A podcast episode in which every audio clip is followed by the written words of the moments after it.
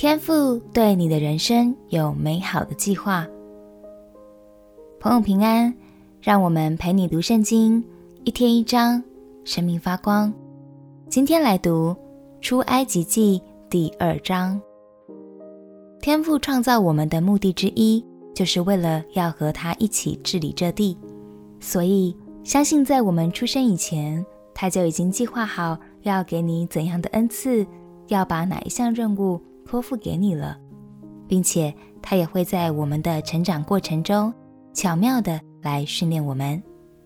如果你不信的话，先来看看埃及王子摩西的传奇人生吧。让我们一起来读出埃及记第二章。出埃及记第二章。有一个利未家的人娶了一个利未女子为妻，那女人怀孕，生一个儿子，见她俊美，就藏了她三个月。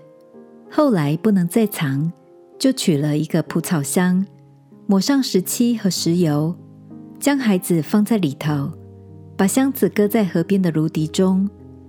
孩子的姐姐远远站着，要知道他究竟怎么样。法老的女儿来到河边洗澡，他的使女们在河边行走。她看见箱子在芦荻中，就打发一个婢女拿来。她打开箱子，看见那孩子，孩子哭了，她就可怜他，说：“这是希伯来人的一个孩子。”孩子的姐姐对法老的女儿说：“我去在希伯来妇人中叫一个奶妈来。”喂你奶这孩子可以不可以？法老的女儿说：“可以。”童女就去叫了孩子的母亲来。法老的女儿对她说：“你把这孩子抱去，喂我奶他，我必给你工价。”妇人就抱了孩子去奶他。孩子渐长，妇人把他带到法老的女儿那里，就做了他的儿子。他给孩子起名叫摩西。意思说，因我把他从水里拉出来。后来摩西长大，他出去到他弟兄那里，看他们的重担，见一个埃及人打希伯来人的一个弟兄，他左右观看，见没有人，就把埃及人打死了，藏在沙土里。第二天他出去，见有两个希伯来人争斗，就对那欺负人的说。你为什么打你同族的人呢？那人说：“谁立你做我们的首领和审判官呢？难道你要杀我，像杀那埃及人吗？”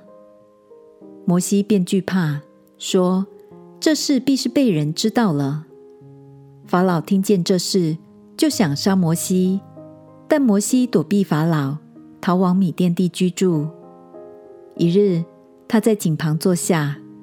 米甸的祭司有七个女儿，他们来打水，打满了槽，要引父亲的群羊。有牧羊的人来，把他们赶走了。摩西却起来帮助他们，又引了他们的群羊。他们来到父亲流珥那里，他说：“今日你们为何来得这么快呢？”他们说：“有一个埃及人救我们脱离牧羊人的手。”并且为我们打水，引了群羊。他对女儿们说：“那个人在哪里？你们为什么撇下他呢？你们去请他来吃饭。”摩西甘心和那人同住。那人把他的女儿希波拉给摩西为妻。希波拉生了一个儿子，摩西给他起名叫革顺，意思说：“因我在外邦做了寄居的。”过了多年，埃及王死了，以色列人因做苦工，就叹息哀求，他们的哀声达于神。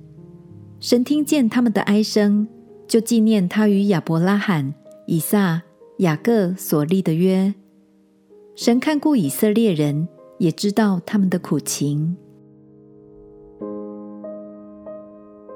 动用私刑是不对的，但我们可以看出。